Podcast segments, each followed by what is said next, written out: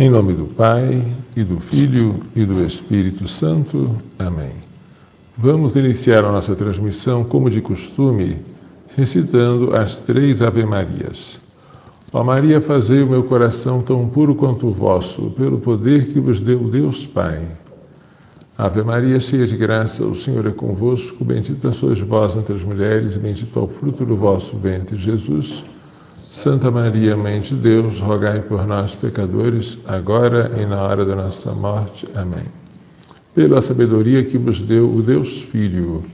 Ave Maria, cheia de graça, o Senhor é convosco, bendita sois vós entre as mulheres, e bendito é o fruto do vosso ventre, Jesus. Santa Maria, Mãe de Deus, rogai por nós, pecadores, agora e na hora da nossa morte. Amém pela misericórdia que vos deu o Espírito Santo. Ave Maria, cheia de graça, o Senhor é convosco, bendita sois vós entre as mulheres, e bendito é o fruto do vosso ventre, Jesus. Santa Maria, Mãe de Deus, rogai por nós, pecadores, agora e na hora da nossa morte. Amém. Em nome do Pai, do Filho e do Espírito Santo. Amém a Suprema Corte dos Estados Unidos ameaça derrubar o aborto. No dia 2 de maio, vazou um documento da Suprema Corte dos Estados Unidos que foi reconhecido pelo presidente como autêntico, embora ele lamentasse profundamente esse vazamento e quisesse investigar quem foi responsável por isso. Este vazamento foi publicado na revista Político, político.com, e ele é assinado pelo juiz Samuel Alito, em português mais bonito, Samuel Alito, mas os americanos têm um, uma pronúncia mais estranha. Este juiz Samuel Alito foi é, é um juiz de tendência pró-vida, foi nomeado por presidente republicano. Os que foram nomeados por presidentes democratas, eles são mais de tendência anti-vida. Então, Samuel Alito é, redigiu um parecer da maioria, assim é que está escrito, né? Sobre o caso Dobbs versus Jackson Women's Health Organization. Que difícil falar essas coisas, né? No, na Suprema Corte, os casos são julgados de acordo com as partes. No Supremo Tribunal Federal Brasileiro, a gente designa as ações pelo número delas. Essa aqui é a DPF 442, é aquela que quer declarar que o aborto nas 12 primeiras semanas deve ser permitido sob pena de ser inconstitucional a lei por violar a privacidade da mulher. Tá? Isso ainda isso está em tramitação na Suprema Corte do Brasil. Nos Estados Unidos, se você quiser falar de um processo, você fala parte, quem contra quem, e usa a, a, a palavra latina versus, fulano versus cicrano. Então, o caso que está para ser julgado é Dobbs, que representa o estado de Mississippi, e uma clínica de aborto daquele mesmo estado. É a clínica Jackson, Jackson Women's Health Organization, Organização da Saúde para as Mulheres Jackson, tá?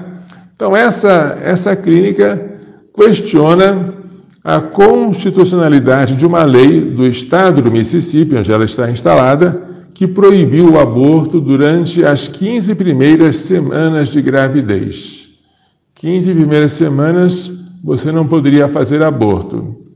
E como essa clínica fazia aborto em, em estádios mais adiantados da gravidez, ela se viu prejudicada com a sua freguesia, evidentemente.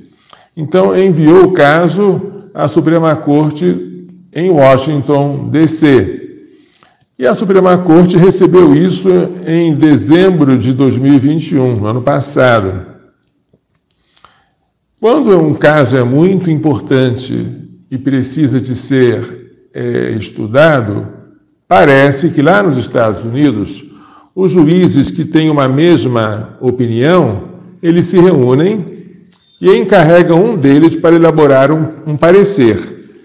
Então, os juízes que tinham tendências pró-vida escolheram, ao que parece, o juiz Samuel Alito para elaborar um parecer que seria o parecer da maioria. Por que da maioria? Porque os que concordam com ele, além, é, além dele próprio, evidente, são Clarence Thomas, Neil Gorsuch, Beth Kavanaugh e Amy Barrett. Amy Barrett é uma mulher que foi nomeada pelo presidente Trump que é pró-vida. Então, esse número já detém a maioria. Se eles forem votar e não mudarem de opinião, eles são cinco juízes. Nos, nos Estados Unidos não são não são onze. Lá são nove. Cinco já é a maioria de nove. Se os quatro adotarem esse parecer de Samuel Alito, né, os, o mesmo de que ele, e vão virar cinco, então, o que vai acontecer é que a decisão que em 1953, 1973, a decisão Roe versus Wade, declarou o aborto legal em todo o território norte-americano e obrigou vários estados a mudar completamente as suas leis de um só golpe por representantes que não eram do povo, porque os juízes não são eleitos pelo povo, em uma decisão que nem sequer foi unânime, foram sete votos contra dois. Esta decisão Roe versus Wade está para ser anulada. Como foi essa decisão? Em 73, procurava-se de mil maneiras um pretexto para fazer com que o aborto fosse enviar, é, colocado nos Estados Unidos como um direito de maneira curta e rápida, sem passar pelo Congresso Nacional, pelas discussões com o povo, só pelo Supremo, só pela Suprema Corte. Encontraram uma moça chamada Jane Roe, que faleceu há poucos anos até. Na verdade, o nome dela não era Jane Roe, era Norma McCorvey, que estava grávida duas advogadas perguntaram se ela toparia ser a, digamos assim, a autora da ação, a, a, a garota propaganda da ação, porque com a sua gravidez ela se serviria para criar um conflito entre ela e a lei do estado do Texas que proibiu o aborto. Ela aceitou, aparentemente sem saber muito bem o que estava fazendo, ela foi instrumentalizada para garantir que a, para assegurar ou para aumentar as chances de haver ganho de causa, inventou-se a, a, história que depois ela contou que foi, foi mentira, de que a gravidez dela havia sido fruto de um estupro, de um estupro de uma gangue de pessoas. Bem, e assim, em 1973, em janeiro, por um score de sete votos contra dois, os juízes da Suprema Corte, naquele caso que ficou célebre, Roe versus Wade, declararam, primeiro, que a criança por nascer não é pessoa. Olha só que coisa horrível. Logo, ela não, não é sujeito de direitos. Ela pode ser protegida? Pode. Como se protege a fauna, a flora, os nossos bens. Você protege um carro não porque ele é sujeito de direitos, mas por causa do proprietário dele, que tem direitos a esse bem. Assim, a criança por nascer, ela é uma vida potencial, assim eles chamavam, potential life. Ela, e ela carecia totalmente de direitos. Ao contrário, a mãe que carregava a criança, ela tinha direitos. Entre eles, ela teria o direito à privacidade, de agir sem que ninguém importunasse a ela naquilo que se referia ao seu próprio corpo. Então, entre o direito da mãe à sua privacidade e o direito da criança que não existe, prevalecia o direito da mãe. Então, esse Estado disse que toda essa decisão decretou, decidiu que todos os estados norte-americanos que proibissem o aborto até a segunda, o segundo trimestre, que eram que tais leis eram inconstitucionais. E elaborou um esquema de três, de três trimestres. No primeiro trimestre, até três meses, até 12 semanas, a mulher poderia fazer aborto a, por sua simples vontade, sem nenhum pretexto, só porque ela quer. E se um Estado proibisse o aborto nos três primeiros meses, inconstitucional. No segundo trimestre, que é do quarto até o sexto, aí, como a criança está um pouquinho grande, já começa a haver um interesse no Estado para que a criança nasça viva, porque ela já não é tão pequenininha assim. Então, o interesse da mãe, ele se entra em, em conflito com o interesse do Estado. Então, o Estado ele não pode proibir, mas pode pôr algumas restrições do quarto ao sexto mês. Assim decidiu Roe versus Wade em 73. E do sétimo ao nono, no terceiro, no terceiro trimestre de gestação, aí o, a mulher não poderia fazer aborto, com uma exceção. Adivinha qual é? Quando a gravidez pusesse em risco a sua vida ou a sua saúde. Está brincando? Você pensa que eu estou brincando? O que quer dizer que a mulher está com risco de, para a sua saúde? É muito simples. A mulher está se sentindo triste por estar grávida. Tristeza é um mal-estar, é alguma coisa contra a sua saúde. Se a mulher está triste, então, o aborto pode ser praticado por motivo de saúde.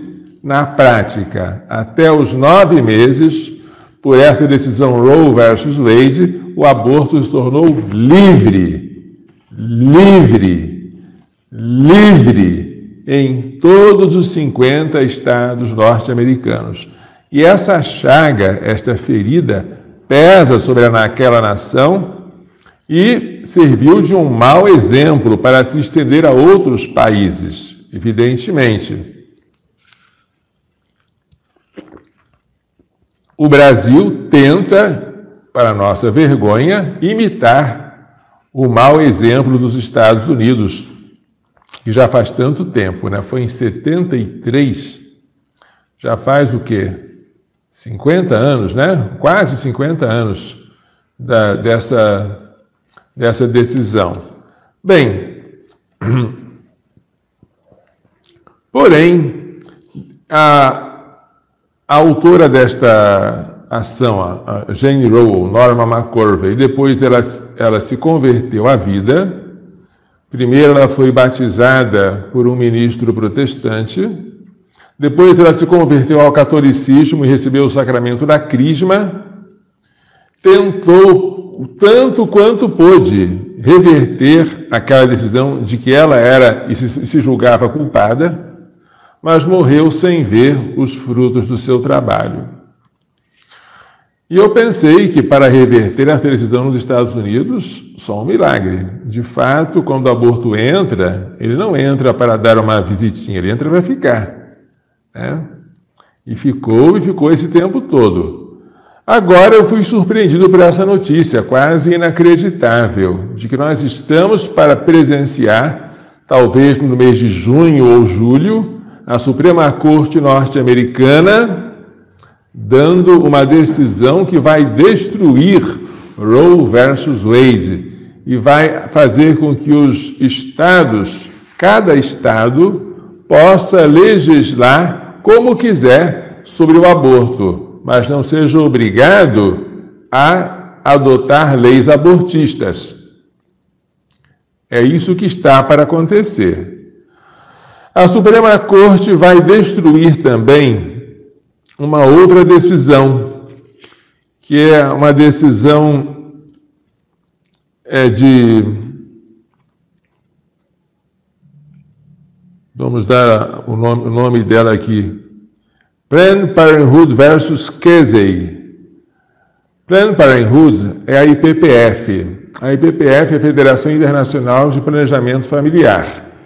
É a maior rede privada de abortos e anticoncepção e esterilização no mundo.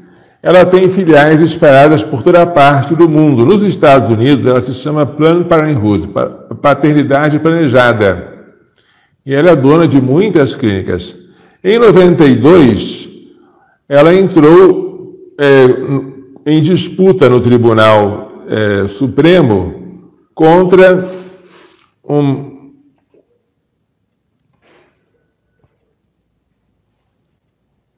contra Casey, 1992. E essa decisão é, assegurou o direito de a mulher fazer aborto, disse que o cônjuge não precisava dar palpite, né, que ela podia decidir por si mesma, e anulou a ideia dos três meses, dos, dos três trimestres. Agora, o que vale para designar que o aborto está para que o aborto pode ser feito é a viabilidade fetal, ou seja, até 24 semanas. A partir de 24, costuma-se dizer que a criança já é viável se nascer fora do organismo materno. Então, até essa idade, a mulher tem o direito de matar o seu próprio filho. Então, foi assim que, a, de, através de diversos casos judiciais, sempre piorando, o aborto entrou e se enraizou nos Estados Unidos, tá? Porém, a tensão era grande, porque de um lado você via a Suprema Corte mandando e desmandando. De outro lado, o Congresso Nacional e as, as assembleias legislativas estaduais, os parlamentos estaduais, tentando fazer leis que restringissem ou proibissem o aborto. E várias dessas leis foram feitas. No Mississippi, essa lei para proibir o aborto depois de 15 semanas. No Texas, uma lei para proibir o aborto depois que possa ouvir o batimento cardíaco da criança. E essas leis estão pululando. E há uma tentativa grande dos pró-vida norte-americanos, graças a Deus, de tentar derrubar Roe versus Wade e que essas leis estaduais possam ter vigência. Bem, como se derruba uma, uma decisão? Lá nos Estados Unidos, uma decisão judicial só é derrubada quando surge um novo caso e os juízes podem então reexaminar para verificar se as decisões precedentes permanecem ou são anuladas. Nesse rascunho, não é rascunho, anteprojeto, eles chamam de draft, né? Um parecer da maioria assinado pelo juiz Samuel Alito, algumas passagens interessantes. Vou, vou ler as mais importantes. Elas estão disponíveis na internet, publicamente. Nós sustentamos que Roe versus Wade e Casey versus Planned Parenthood, as duas decisões, devem ser anulados. Palavra do juiz Samuel Alito e dos seus outros correligionários de origem republicana. A Constituição não faz referência ao aborto. Claro que não. Não há nenhuma referência ao aborto na Constituição dos Estados Unidos. E nenhum direito está implicitamente protegido por qualquer disposição constitucional, incluindo aquela que os defensores de Roe e Casey agora defendem principalmente a cláusula do devido processo legal da emenda 14. A 14 emenda, feita à Constituição dos Estados Unidos, falou do tal devido processo legal. E esse devido processo legal foi usado para defender o aborto, tá? Com uma imaginação muito grande, eles utilizaram isso. O juiz Samuel Alito e os outros que o acompanham rejeitam totalmente essa falta de lógica. Novamente, Roe estava notoriamente errado desde o início. A, a, A oposição é frontal desses juízes. Seu raciocínio foi excepcionalmente fraco, eu concordo. Não fraco, absurdo, né? Coisa doida. Você dizer que a criança não tem direitos, que a mãe tem todos os direitos e que a criança não pode ser tratada como pessoa, mas só como uma, uma vida potencial. e teve consequências danosas, diz Samuel Alito. E longe de trazer um assentamento nacional da questão do aborto, Roe e Casey inflamaram o debate e aprofundaram a divisão. É tempo de dar Constituição é tempo de dar atenção à Constituição e devolver a questão do aborto aos representantes eleitos pelo povo, diz Samuel Alito e o parecer da maioria. A permissibilidade do aborto e suas limitações são para ser resolvidas como as questões mais importantes em nossa democracia. Por cidadãos tentando persuadir uns aos outros e depois votando. Isto é o que é que a Constituição e o Estado de Direito exigem. Palavras do juiz. A conclusão inevitável, diz o juiz, é que o direito ao aborto não está profundamente enraizado na história e nas tradições da nação pelo contrário, uma tradição ininterrupta de proibição do aborto, sob penas de punição criminal, persistiu desde os primeiros dias da common law, do direito é, americano e é, inglês, até 1973.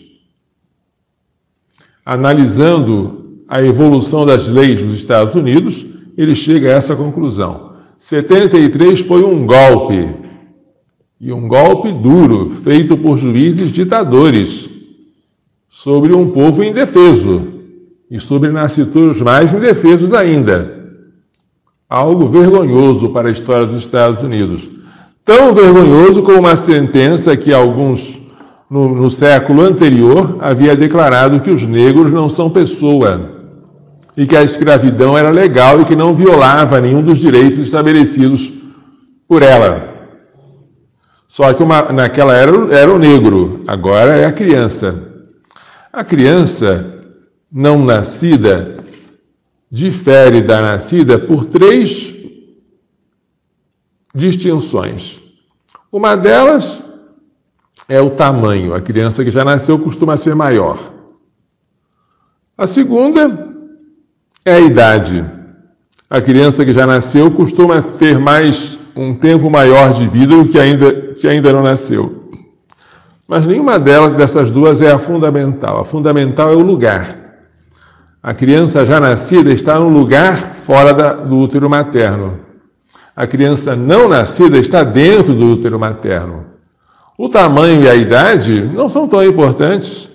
Pode haver crianças nascidas prematuralmente que sejam mais novas do que crianças por nascer que estão em fase adiantada de gestação? Pode acontecer.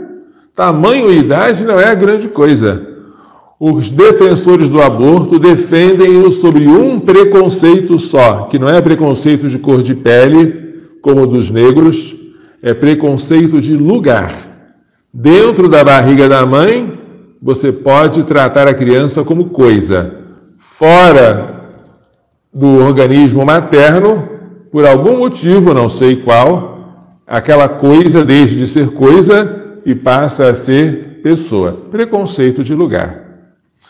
Se você quer me mostrar um abortista, eu mostrarei a você um preconceituoso. E que preconceito vergonhoso, não é?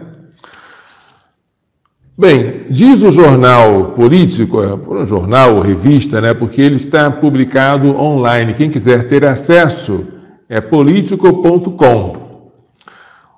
Eles dizem que, além de, de Alito, quatro dos outros juízes que foram nomeados pelos republicanos, Clarence Thomas, Neil Gorsuch, Brett Kavanaugh e Amy Barrett, votaram com ele na conferência realizada entre os juízes após ouvir argumentos orais em dezembro do ano passado.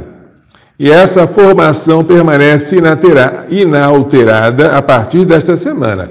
Ou seja, ao que parece, todos esses juízes aqui estão de acordo com Samuel para derrubar Roe versus Wade e para derrubar Case versus Planned Parenthood. Parece.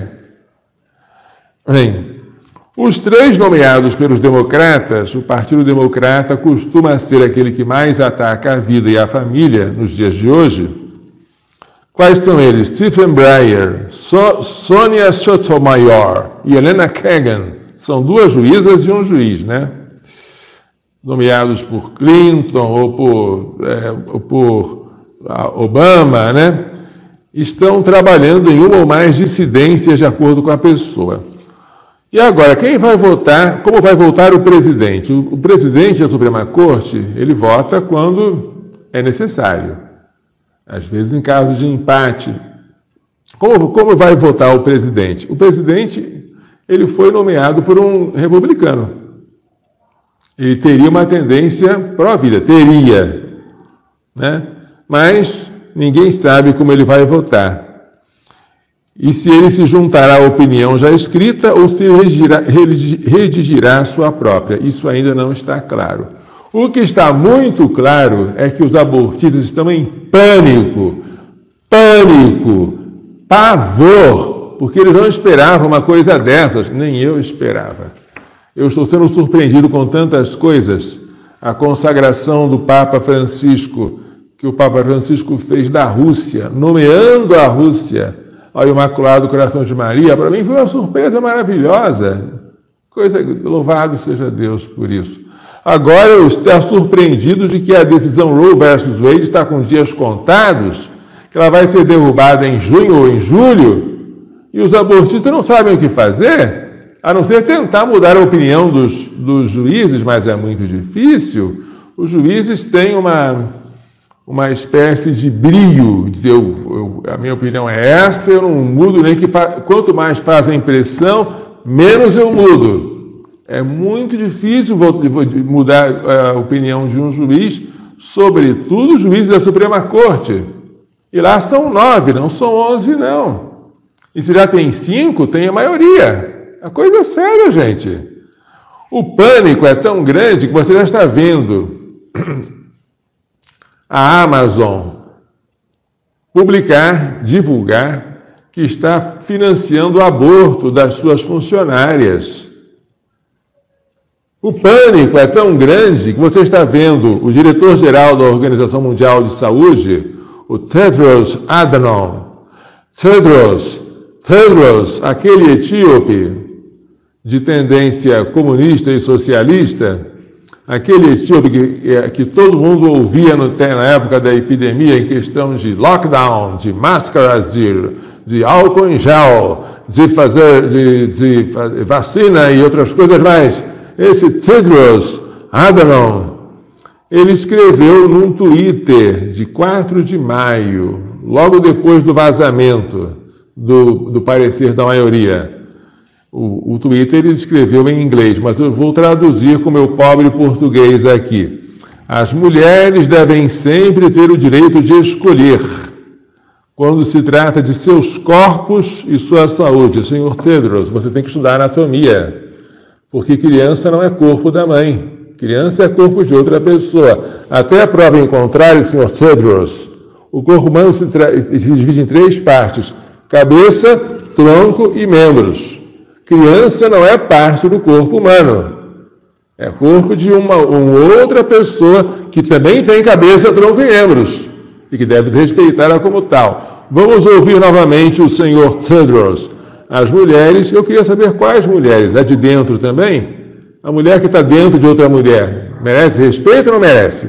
É bom perguntar isso, né? As mulheres devem, ter, devem sempre ter o direito de escolher quando se trata de seus corpos e sua saúde. Saúde. Restringir o acesso ao aborto não reduz o número de procedimentos. Conduz mulheres e garotas aos abortos inseguros. Você quer proibir? Não adianta. O aborto continua ocorrendo, só que ele continua em condições inseguras. Não adianta proibir. O acesso ao aborto salva vidas. Vida de quem? Do neném? Ou você já viu um aborto em que a criança não morre? É interior, interessante que esse Tedros, ele não é analfabeto. Ele não. Bem, alguma cultura ele deve ter. Mas os disparates, eles acontecem em todos os níveis. Até na cúpula das Nações Unidas você vê isso. Mas se você quiser entender o que, que Tedros está dizendo de apoio radical ao aborto, ele fala como diretor geral da OMS, vê qual, qual é a moral que a OMS tem para nos dar, para nos dar é, normas sanitárias em tempos de, de pandemia. Mas isso é outra coisa. O que que o que que o, o, que que o Tedros está é, querendo falar nesse assunto só se explica se você entender a doutrina socialista.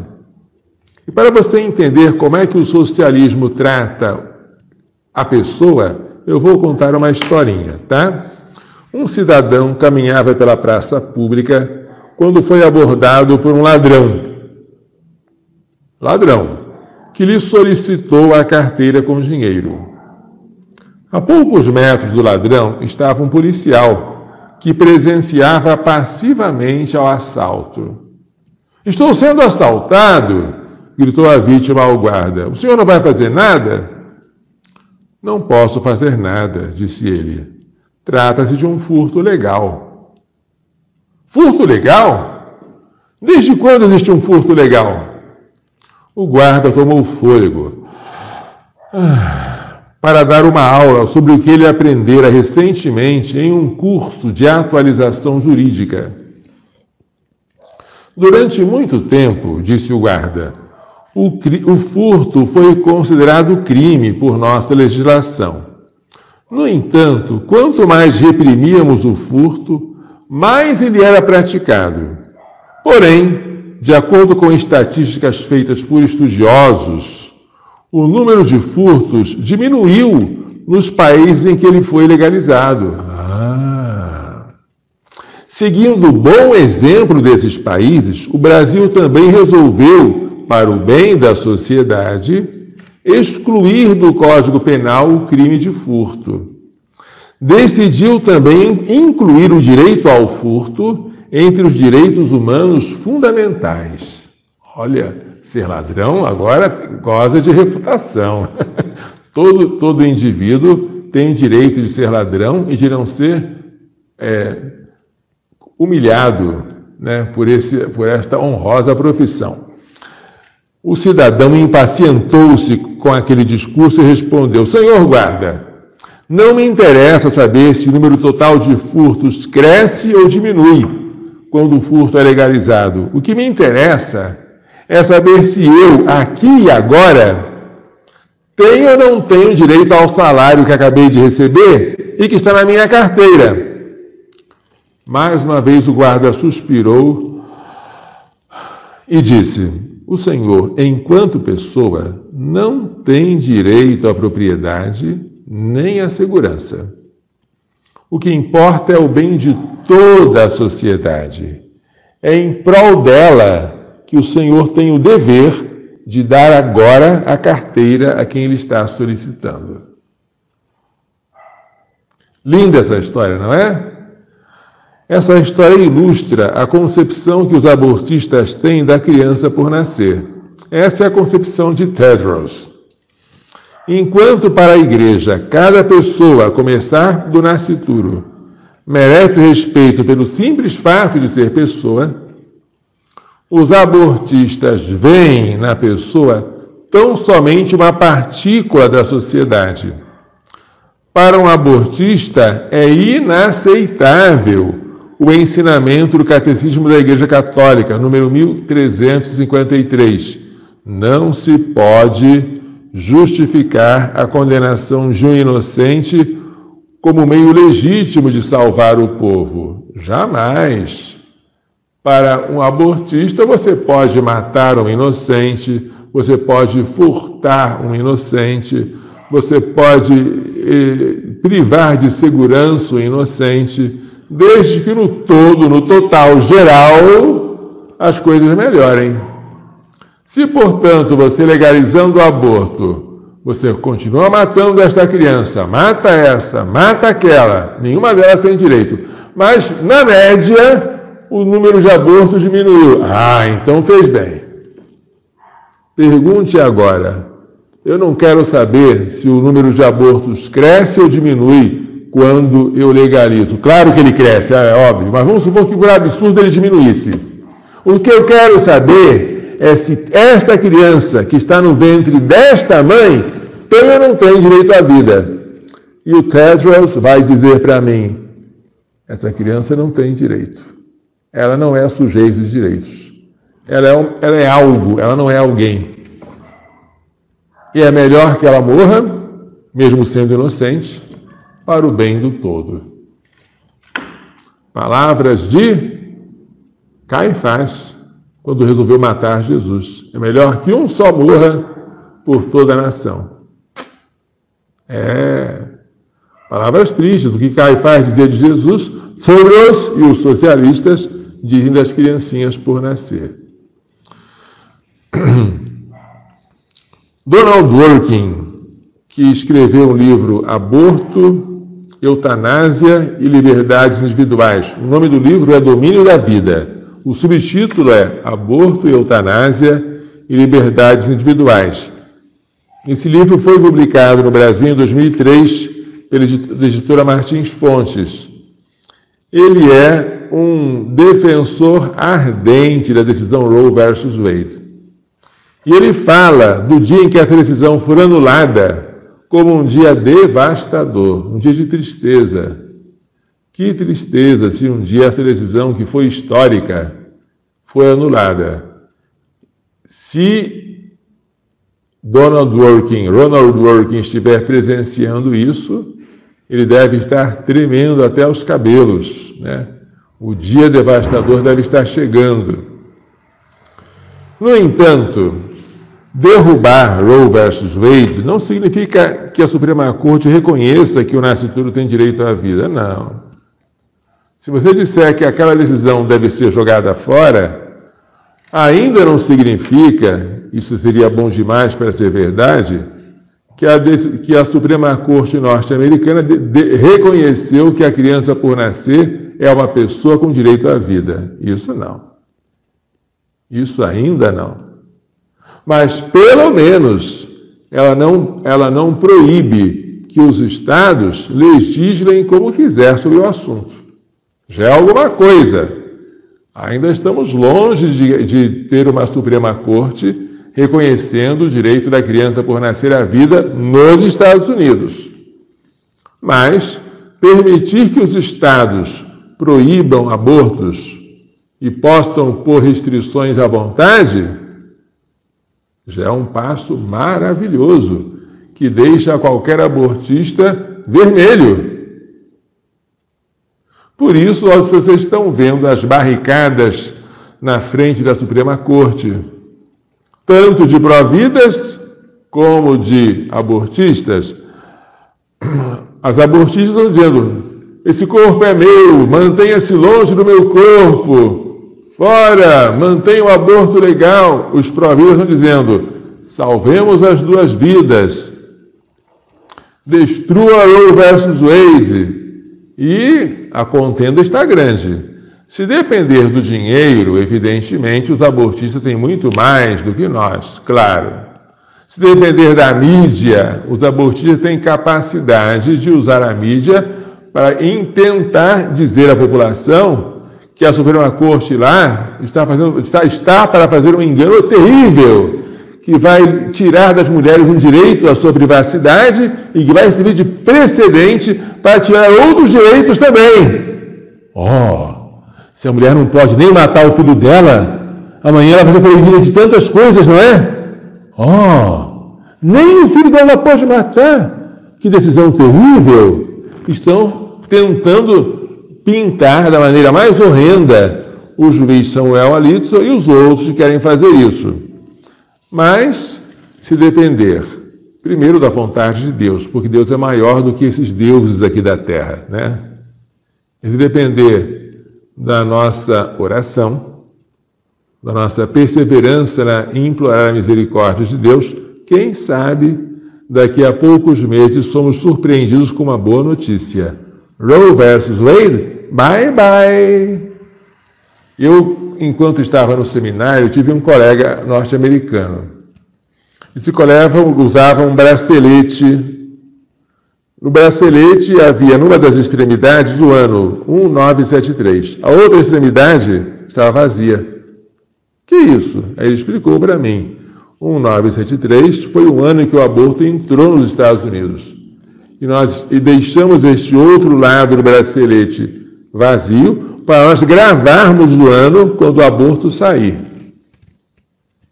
Se esse rapaz ainda estiver no pleno uso de suas faculdades, né, como sacerdote, quem sabe ele possa ainda gravar 2022 como ano fatal para a era abortista.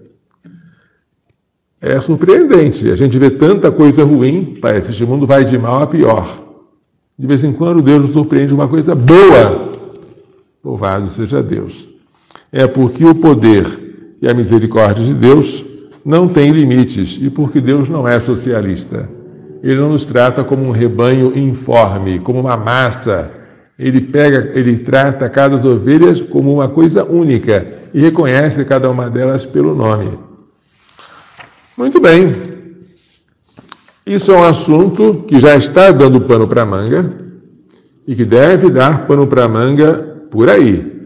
Se você quiser se especializar nele, a, a literatura é farta, mas procure ler o original. O original tem cerca de 98 páginas. Não é difícil de ler, está bem acessível a todos nós apesar de ser um vazamento, a, Su a Suprema Corte reconheceu que o documento é autêntico. E vale a pena a gente fazer isso porque serviria para a Suprema Corte do Brasil, o STF, criar um pouco de vergonha. Se até os Estados Unidos reconheceram seu erro, nós agora vamos entrar no mesmo erro deles? Que isso, né? Seria um bom exemplo para nós, para todo mundo. Todo mundo está de olho no que vai acontecer. Pode, pode haver uma mudança completa, não, não digo completa, uma mudança radical na, na qualificação dos Estados Unidos. Dom Manuel dizia que uma nação que legaliza o aborto não merece sobreviver. No Brasil, acreditem, não existe lei do aborto, embora haja pessoas que acham que a, a não aplicação da pena em dois casos seja a mesma coisa que permissão, isso é falta de cultura jurídica. O aborto, para, para nossa alegria e para a glória de Deus, o aborto é praticado, mas ele é ilegal em todos os casos. Tomemos muito cuidado, porém, para os católicos que querem aceitar algumas exceçõezinhas. E eu quero ver se você, se você é inclinado a aceitar o aborto quando ele é meio, ou talvez único meio, para salvar a vida da mãe. Se você tiver essa inclinação, que Deus te livre disso, eu convido a meditar nesta história que é verídica. No ano 70 depois de Cristo, o partido dos Zelotas, ou Zelotes, se rebeliaram contra os romanos. O general Tito, comandando o exército romano, sitiou a cidade de Jerusalém e convidou os judeus a se renderem. O, o chefe militar da Galileia, é, Flávio Joséfo, que foi logo capturado pelos romanos, tentou fazer com que os seus concidadãos rendessem, se rendessem, o que tornou o que fez com que eles ficassem mais odiados ainda por eles. E aquela, aquela guerra foi terrível. Nenhuma guerra é bonita, né? mas aquela guerra teve algumas coisas muito desagradáveis até de pensar. muito menos de falar no que aconteceu. Os zelotes estavam com fome, porque não, ninguém podia obter alimento. E andavam pelas ruas da cidade procurando o que comer. Perceberam cheiros de carne assada vindos de uma casa. Naquela casa estava uma mulher chamada Maria, é, filha de uma família da Transjordânia, extraordinariamente rica, que tinha vindo para Jerusalém adorar e tinha ficado presa com o, o, o, o cerco da cidade. Então ele, os soldados ameaçaram aquela mulher de morte se ela não entregasse a eles o assado. Ela então, meio perturbada, entregou o que eles pediram. Era o recém-nascido, meio devorado, o próprio filho de Maria.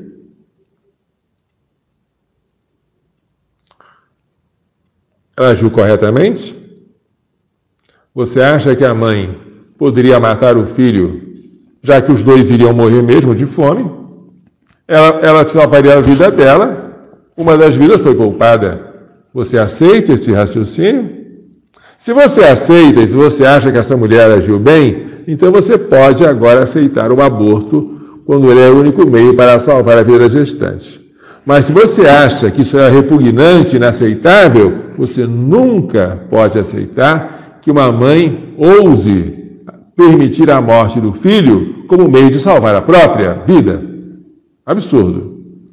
Em caso de estupro, se você é favorável a colocar num pelotão de fuzilamento todas as pessoas adultas que eu conheço e que foram concebidas em um estupro, pelo simples fato de que o pai delas foi um criminoso, foi um estuprador, se você acredita, se você aceita juntar tais pessoas e fuzilá-las sumariamente por causa do crime cometido pelo pai, então você agora pode também defender o aborto de crianças não nascidas por causa porque elas foram concebidas por obras de um pai estuprador.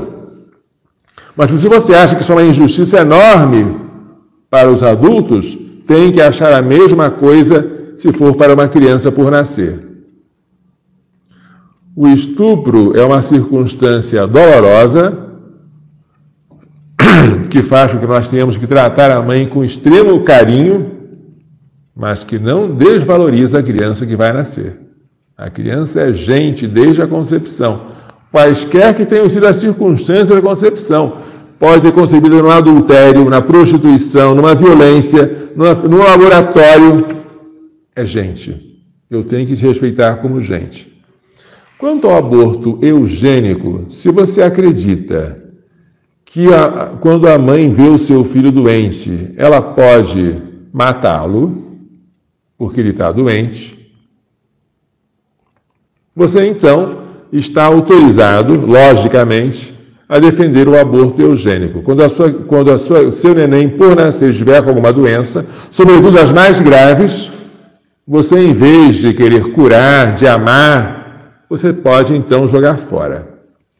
Mas se você acha um absurdo matar um filho já nascido porque ele está doente, você deve também achar um absurdo o aborto eugênico, o aborto que elimina seres humanos porque são mercadorias defeituosas. Se você for coerente nisso tudo, aí você deixa o adversário de boca fechada. Mas se você começar a causar uma exceçãozinha, adversários como, Ronald Dworkin, autor daquele livro Domínio da Vida, vão dizer para você: ah, vocês conservadores não são de nada. Vocês nem acreditam que a criança por nascer é pessoa.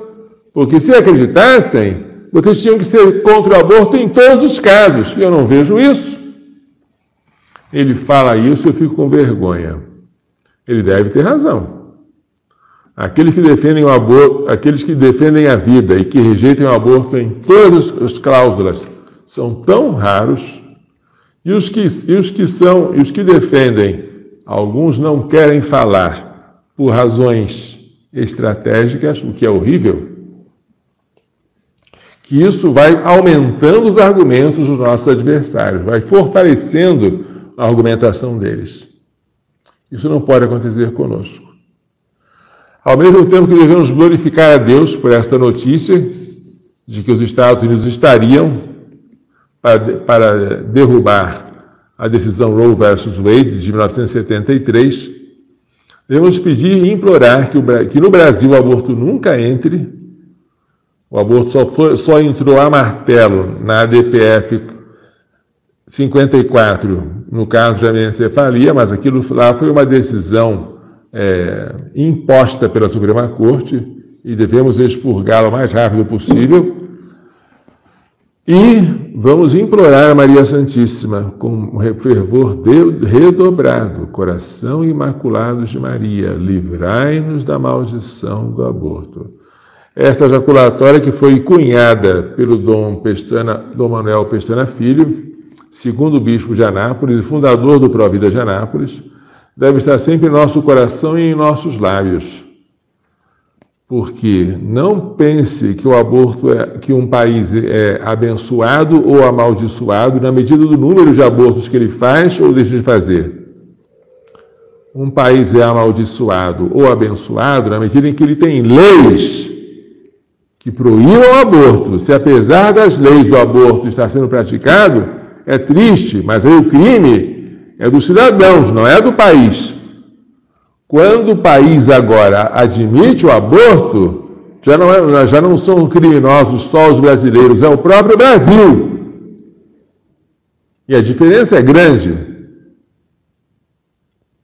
E eu não concordo nem um pouco com pessoas que dizem: ah, deixa entrar essa lei do aborto, tem problema nenhum. Os que são do bem nunca vão fazer aborto.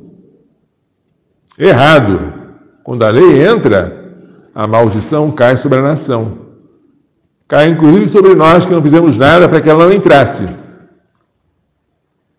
Uma nação que legaliza o aborto não merece sobreviver. Quando o aborto é legalizado, duas coisas acontecem. A criança, por nascer, passa perante o, o, o Estado a ter a qualificação de coisa.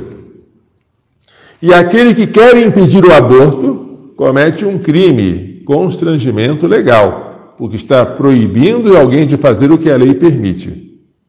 Gente, eu não quero que nós, à semelhança dos pró-vida norte-americanos, tenhamos que fugir da polícia e de apanhar da polícia porque o aborto já se tornou lei aqui no Brasil. Isso ainda não aconteceu, mas se acontecer, vai ser para nossa vergonha.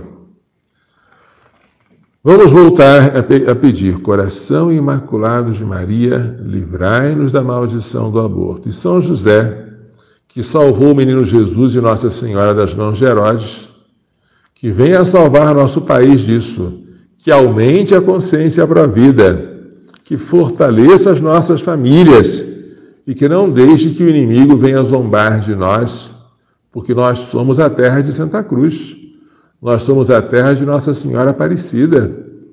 E nós já nascemos católicos, já nascemos quando a primeira missa foi celebrada em nosso território. E não podemos permitir que o trono de Jesus sobre, sobre esta terra seja derrubado para favorecer aquilo que Satanás tanto deseja, que é o homicídio. Ele é homicida desde o princípio. E entre os homicídios, o pior, o que mais lhe agrada é o aborto, porque se trata de homicídio de uma criança. A criança, entre todos os homens, é aquela que mais reflete nos olhos a imagem de Deus. Por isso é tão odiada pelo demônio. Ufa! Já falei bastante, não é? Está na hora de rezar bastante sobre isso, sobre isso tudo. Então, volto a, volto a dizer, no dia 31 de maio, eu vou completar, com a graça de Deus, 30 anos de padre.